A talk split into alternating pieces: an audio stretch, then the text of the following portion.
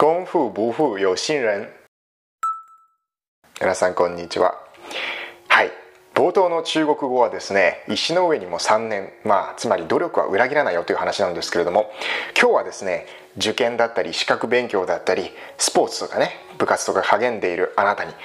質の高い努力は必ず報われますという話をしたいと思いますあの Spotify 始めましたポッドキャスト始めましたもし興味のある方はそちらもフォローお願いします。あのまあ基本的に YouTube で話してる内容をそのまま流してるだけなんですけれどもあの音楽だったりのプレイリストとかまとめてるのでぜひあの興味のある方は概要欄から飛んでくださいというわけでですね。今日はですね物事の上達を早める練習の仕方というトークテーマで話していきたいと思うんですけれども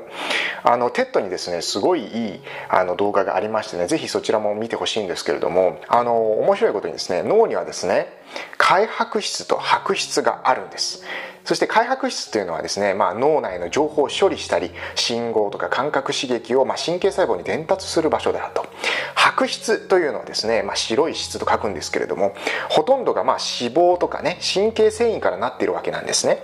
ほいで体が動くにはまずどうしたかっていうとまず情報をねビビッと受け取りますね。はい。入ってきました。そしたらこの開白質っていうさっき言った部分ねに行きます。そして脊髄に行きチェーン状になっている軸先に行き筋肉に行くというわけですよ。そういう習ったでしょう理科でこう一連の流れになってるわけですよ。ほんで練習とか繰り返しとその時の脳内活動を見てみるとですね、まあ、白質ってさっき言った部分ねそこの部分にある軸索でミエリン症英語で言うとマイリンシーフっていう部分があるんです。であのミエリン症っていうのがですねあの動画によるとですねなんか電気ケーブルの絶縁体みたいになっててそれで覆われてるんですね。ほんでネズミの研究をしたところその身体的動作を繰り返すとそのネズミのねミエリン症が分厚くなったんですよ。何回もネズミがこう漕いでるとね。そのミエリン症がどんどん分厚くなっていくんです。これがね原型なんですよ。練習の原型。その情報の高速道路が出来上がるわけなんです。もうどんどんどんどんね磨かれて分厚くなっていくわけですから。だから一流の演奏家とかスポーツ選手っていうのはですね、まあ、筋肉を鍛えてるっていうよりはですね脳内の神経路を鍛えてるわけなんです。はい。まあ、脳筋とかね結構揶揄されたりするじゃないですか。まあでもその脳トレをしてるわけですからね走ったりとかね。でもただですね。ただじゃあ時間を増やせばいいのかっていうわけでもないらしいんです、まあ、やっぱ質効果っていうのがやっぱ大事なんですよね。これ当たり前なんですけれども。じゃあ効果的な練習とは何だって言ったら2つあって1つはしっかりと集中して行われること。もう No distraction ですね。2つ目はその人の現在の能力ギリギリの内容。弱点で狙いを定めたもうマッサージ師がここみたいなツボを押すみたいな感じらしいんです。ほいで練習時間がそのプラスして練習時間が必要ですよね。じゃあその練習時間をマックスにするにはどうするかっていうとその動画の中ではですね3つ大事なことがあるんです。1つ目はですね目の前の課題に集中すること。PC スマホテレビ全部消してくださいっていう感じですね。これあのでもね他の本、えー、鈴木優さん最高の体調のあのところにも書いてあるんですよね。やっぱディストラクション。遮るものを全部遮断することが大事って言ってるんです。だからそれに通じるところありますよね。2つ目は、まあ、やっぱ最初はゆっくりスローモーションで何回も練習を繰り返していくことですね。ということ。そして3つ目これ特に大事じゃないかなって僕思うんですけれど決められた間、まあ、インターバルですよね。それを置いて何度も繰り返すっていうのがですね一流の演奏家の共通点らしいんです。例えばですねまあ一流の演奏家のねそもそもの練習時間がもう圧倒的なんです。僕あの動画見てびっくりしましたよ。1週間どれぐらいやってると思います？まあ、せいぜい1週間に20時間とかね多くて30時間とかって思うじゃないですか。1週間に50から60時間らしいんですよ。で僕計算したんですよ自分で。そしたらね1日大体平均7から8時間を毎日ねピアニストだったらピアノの練習に費やしてる。ギタリストだったら毎日7時間から8時間を練習に費やしてるらしいんですよ。いやもうそれは一流だわということなんですね。まあ、だからやっぱ練習するたんびに見え臨床が鍛えられて分厚くなっていくわけですよ。筋トレに似てますね。またこれ言うと脳筋発言になっちゃうんですけれども。だからやっぱなんか時間時間制限を設けた日常練習のメニューごとに区切っているっていうのが特徴なんですね。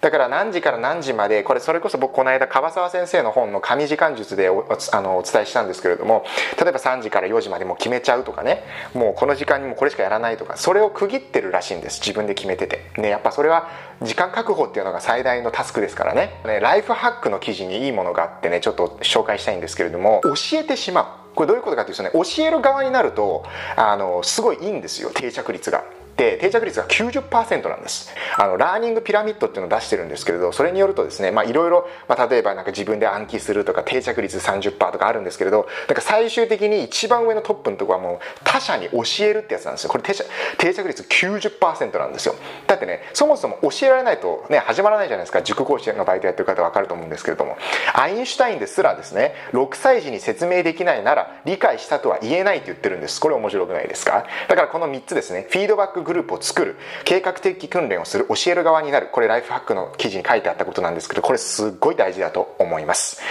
でねここでねちょっとあの話題変えるんですけれども、特にね今打ち込める対象がない人それこそ今は演奏家としてやってる人はどうやって体制するかとかそういう話だったんですけれども特に俺別に今頑張ってることとかないんだけどっていう方はね是非読書をおすすめします。はい。本を読むことをおすすめします。あのやっぱね本を読むとね脳トレになるんです。でせっかくね家にこんなステイホームって言って家にいるからあの読書をねした方がいいのかななんて思ったりしています。というのもですね、まあ、この本を読んだんですけれども頭は本の読み方で磨かれるという茂木健一郎さんという脳科学者が出してる本なんですけれどもすごいいい説があったので引用したいと思います。